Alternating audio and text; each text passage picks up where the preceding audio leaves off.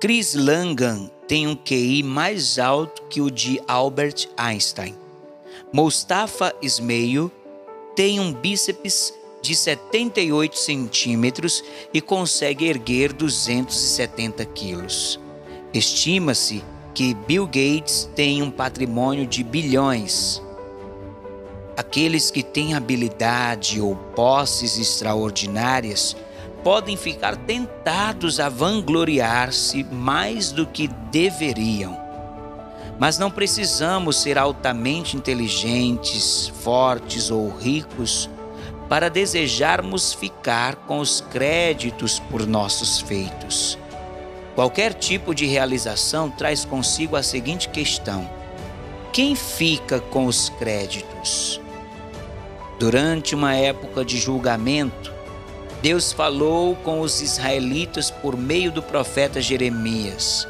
Ele disse: Não se glorie o sábio na sua sabedoria, nem o forte na sua força, nem o rico nas suas riquezas. Jeremias capítulo 9, versículo 23.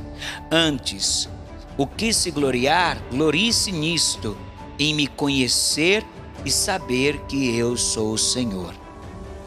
Deus queria que o seu povo apreciasse sua pessoa e sua excelência acima de qualquer coisa. Se permitimos que o louvor infle a nossa autoimagem, estamos nos esquecendo de que toda boa dádiva e todo dom perfeito são lá do alto, conforme Tiago, capítulo 1, versículo 17.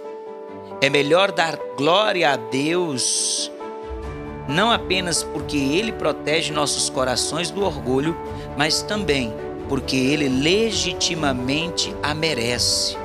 Ele é Deus, aquele que faz coisas grandes e maravilhas que não se podem contar, conforme Jó capítulo 5, versículo 9.